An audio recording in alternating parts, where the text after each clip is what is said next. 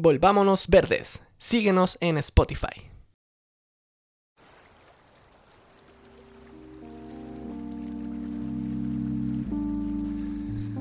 La única manera de salvar la Tierra es enamorándonos de ella una vez más. Brian Eno. Hola a todos. En los capítulos anteriores nos hemos estado centrando en el tema del cambio climático y qué podemos hacer para evitarlo. Para el capítulo de hoy queremos hacer algo diferente. Vamos a hablar de los ríos. Porque hace falta educación ambiental en nuestro país y probablemente en el mundo entero. Hace falta principalmente conciencia ecológica. ¿Y a qué nos referimos con esto? Pues preguntémonos. ¿La gente entiende por qué es importante proteger los ecosistemas naturales? ¿Por qué es importante un bosque, un río? Probablemente muchos de nosotros, que crecimos en ciudades en absoluta desconexión con el mundo natural, pensamos que un río es solo una masa de agua transportada de las montañas al mar. Simplemente agua, de hecho, eso nos enseñaron a nosotros en las clases eh, de biología con el ciclo del agua. Y resulta que un río es mucho más que eso. Y eso es lo que Katy nos va a explicar hoy. Em, es cierto, Seba, lo que dices de que hay muy poco conocimiento general acerca de la naturaleza. Y eso es súper grave porque lo que tú no conoces no lo puedes amar y por ende no lo puedes proteger. Mm, Chile ha estado enfrentando una grave sequía desde hace varios años en el norte y en el centro del país. Y es en ese contexto de sequía que está circulando una creencia errónea entre empresarios y entre políticos de que el agua de los ríos se desperdicia cuando llega al mar. O sea que si no aprovechamos el agua de un río extrayéndola para uso humano, y si permitimos que ésta simplemente llegue al mar, estamos perdiendo esa agua, es un recurso perdido. Y esto lo han dicho públicamente, tanto políticos como empresarios. Y el problema está en que esta creencia está muy, muy, muy, muy mal, muy, muy mal. Es falsa. Y están desinformando a la gente cuando propagan estas cosas. Ahí se nota esa falta de educación ambiental que tú mencionaste, eh, la falta de cultura y conciencia ecológica. Entonces estamos aquí hoy para desmitificar esa creencia que es errónea, simplista y absurda. En el colegio nos enseñaron que un río es una corriente de agua que nace por lo general en los glaciares de las montañas, que corre por los valles y desemboca finalmente en el mar. Y esto claramente es así, pero esta sigue siendo una mirada muy superficial que no está tomando en cuenta las relaciones de todos los elementos que conforman un río, que está conformado por ecosistemas que dependen unos de otros y están en un cierto estado de equilibrio. Un río que corre por su cauce natural está cumpliendo muchas funciones ecológicas que finalmente también nos afectan a nosotros. Bien, pero en concreto, ¿cuáles son esas funciones ecológicas que cumple un río? Mm, bueno, partamos por entender que un río es un hábitat de un gran número de especies, donde viven, se alimentan y se reproducen muchas bacterias, hongos, algas, crustáceos, insectos, peces y demás. Em, yo no soy zoóloga ni experta en invertebrados acuáticos, pero te puedo decir, Seba, que si le prestas atención a las comunidades de estos animales pequeñitos, te puedes encontrar con un universo frente a tus ojos. Y como te decía, un río es mucho más complejo que solo transporte de agua. Para que lo puedas visualizar, un río nace como un riachuelo en las montañas donde el agua es muy fría. Desciende por una gran pendiente de rocas escarpadas a una alta velocidad. Luego pasa por zonas con mucha sombra de la vegetación. También pasa por zonas sin sombra y con mucha luz. Y a medida que disminuye la pendiente, disminuye la velocidad de la corriente, el río se ensancha y tiene una temperatura más cálida y menos oxígeno. Y lo que les acabo de describir demuestra que un río no se mantiene igual en todo su camino. Em, las condiciones como velocidad de la corriente, cantidad de luz, oxígeno, temperatura, etc., no se mantienen constantes. Y esto permite que existan distintos hábitats o nichos para diferentes comunidades biológicas. Por ejemplo, En los nacientes de los ríos, donde el agua es muy fría, con una alta concentración de oxígeno, viven invertebrados que están adaptados a las altas corrientes, que tienen el cuerpo aplanado o incluso tienen ventosas para pegarse a las piedras. En las zonas en que el río está cubierta por árboles y vegetación, las hojas que caen al agua son el alimento de otro tipo de invertebrados que son llamados fragmentadores, que como su nombre dice, fragmentan la materia orgánica de las hojas en partículas más finas que proveen alimento y son la base alimentaria de otros invertebrados acuáticos. Y a medida que el río llega a zonas con menos cobertura de árboles, se reduce la abundancia de estos fragmentadores y como hay menos sombra, la luz llega a más profundidad y esto aumenta la producción primaria, o sea, el crecimiento de algas y de plantas acuáticas. Por otro lado, muchos insectos tienen etapas juveniles que habitan en estos ambientes acuáticos las larvas de insectos proporcionan nutrición vital para otros invertebrados, para peces, para aves y para mamíferos.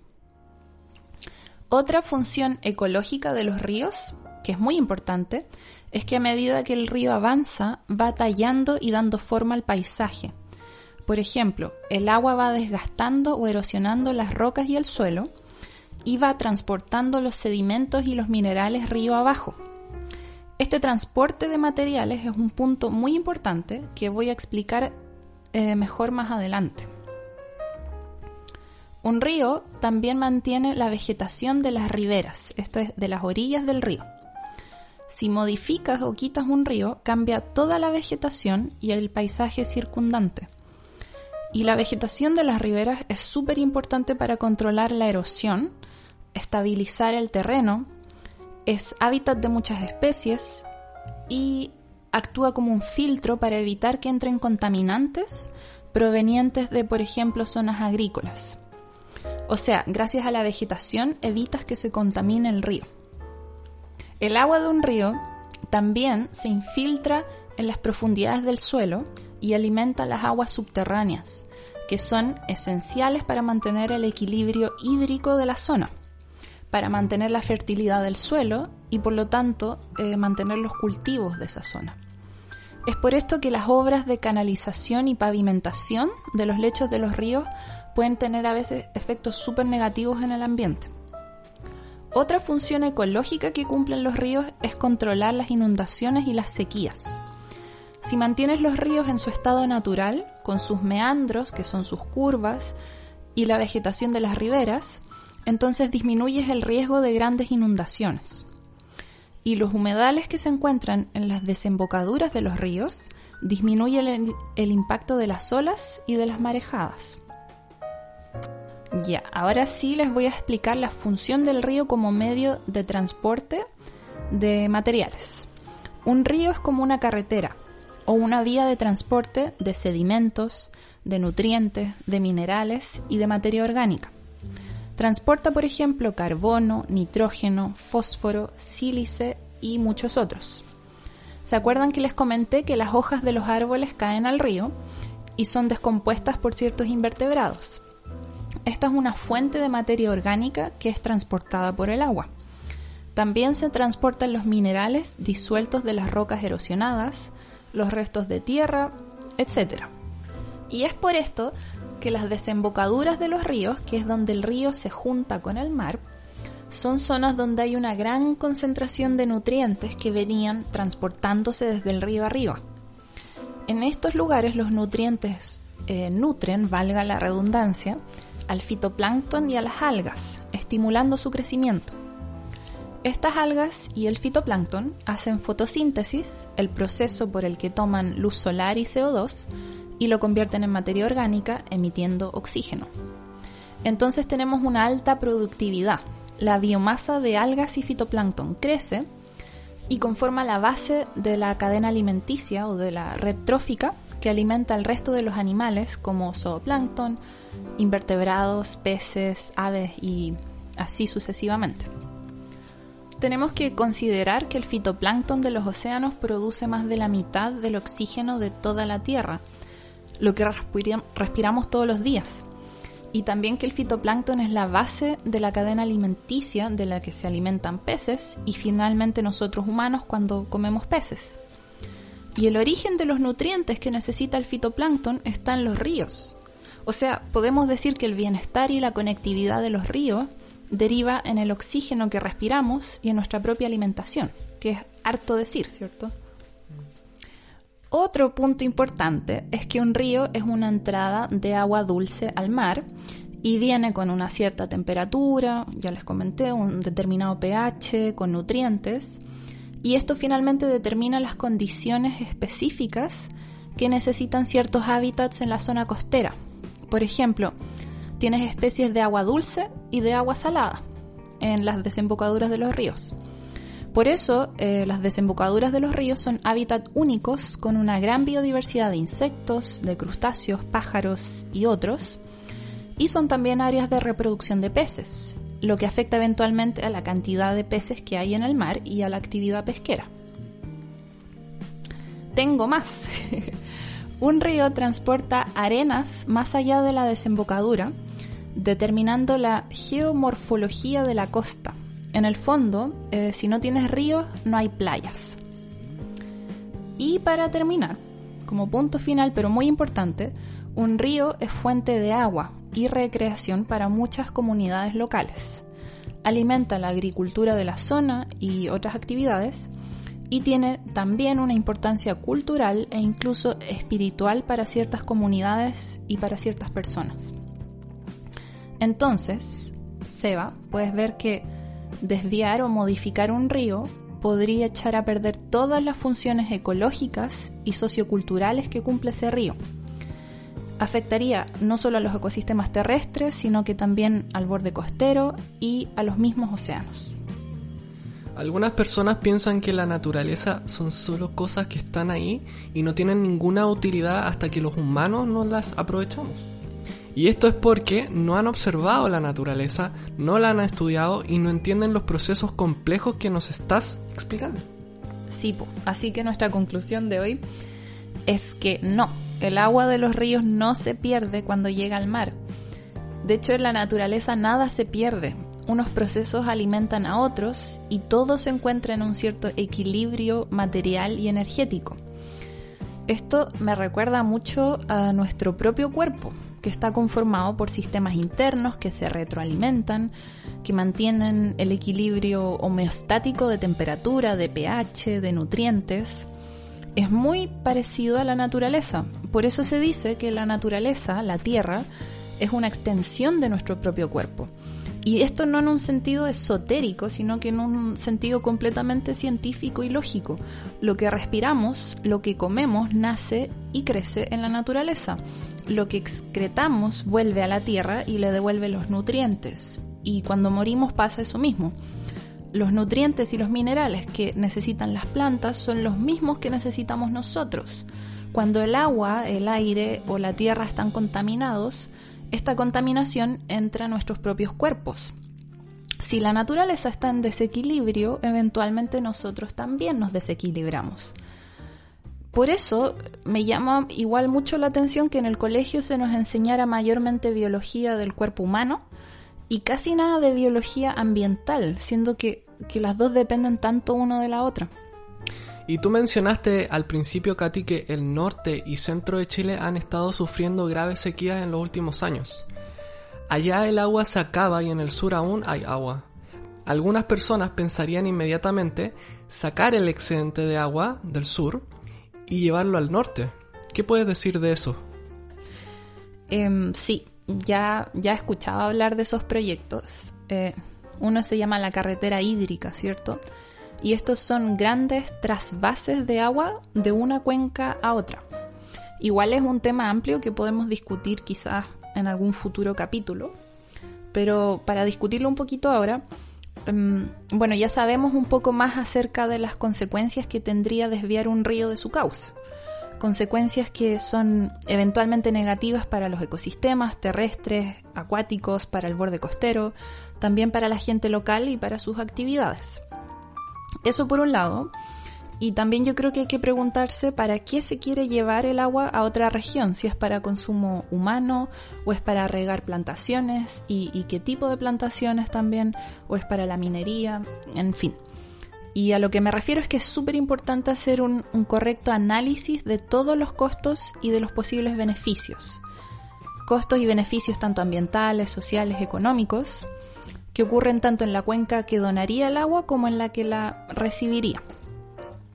Y hay muchos casos internacionales de trasvases de agua en que pasó que la cuenca que donaba el agua se terminaba vaciando o secando y eran cuencas que supuestamente tenían un excedente de agua, como se dice lo mismo de las cuencas del sur de Chile. También eh, suele pasar, en otros casos internacionales que he leído, que los beneficios se sobreestiman y los costos se subestiman, especialmente los costos económicos para la cuenca donante y los costos medioambientales, que al final son mucho mayores de lo que se creía en un principio, porque no se hicieron los estudios necesarios y, y después que quedó la, la cagada en el ecosistema, los costos de, de, mitigación para recuperar un ecosistema son demasiado altos. Y también hay que considerar el, el cambio climático, que, eh, en que los glaciares en Chile se están derritiendo y se espera que va a continuar la sequía actual como ha estado en los últimos 10 años. La falta de precipitaciones va a afectar posiblemente más hacia el sur también. Entonces, en un contexto de cambio climático, es muy importante mantener y proteger los ecosistemas sanos y equilibrados porque son como nuestra, como nuestra línea de defensa frente a los futuros cambios. Son, en el fondo son lo que nos va a proteger. ¿Y hay alternativas para reemplazar a una carretera hídrica? Porque si finalmente falta el agua para consumo humano, de alguna parte se tiene que sacar, ¿no? Eh, sí, hay alternativas disponibles como por ejemplo una gestión del agua más eficiente en las zonas afectadas por sequías, un riego más eficiente de los cultivos, reemplazar cultivos con alto consumo de agua por otros que requieran menos agua, reciclaje de aguas residuales, eh, conservar y restaurar vegetación nativa, usar plantas de desalinización del agua de mar, entre muchas otras medidas que son adaptativas. La sequía en Chile es debida en parte al cambio climático, pero también en parte a la mala gestión del recurso hídrico. Y sinceramente yo no creo que destruyendo los ecosistemas fluviales del sur vamos a alcanzar una buena solución para todos a largo plazo. La seguridad hídrica duradera depende de que los ecosistemas funcionen bien. Es por eso que debemos conocerlos y protegerlos, de tal manera que equilibremos las demandas humanas con las demandas ecológicas. Bien, aquí damos por terminado nuestro capítulo acerca de la importancia de los ríos. Como ya saben, en este capítulo nos salimos un poco del tema del cambio climático y de qué podemos hacer para evitarlo. En los próximos capítulos tenemos pensado hablar del sector de la agricultura y la energía que contribuyen en gran medida al cambio climático. Y de vez en cuando eh, tocaremos temas más relacionados a la educación ambiental como el de hoy, que son temas cercanos a nuestros corazones y que por supuesto disfrutamos mucho haciéndolo. Muchas gracias Katy por todo y muchas gracias a todos los que nos escuchan. Recuerden que en la descripción de este podcast pueden encontrar las fuentes de información que utilizamos. Chao.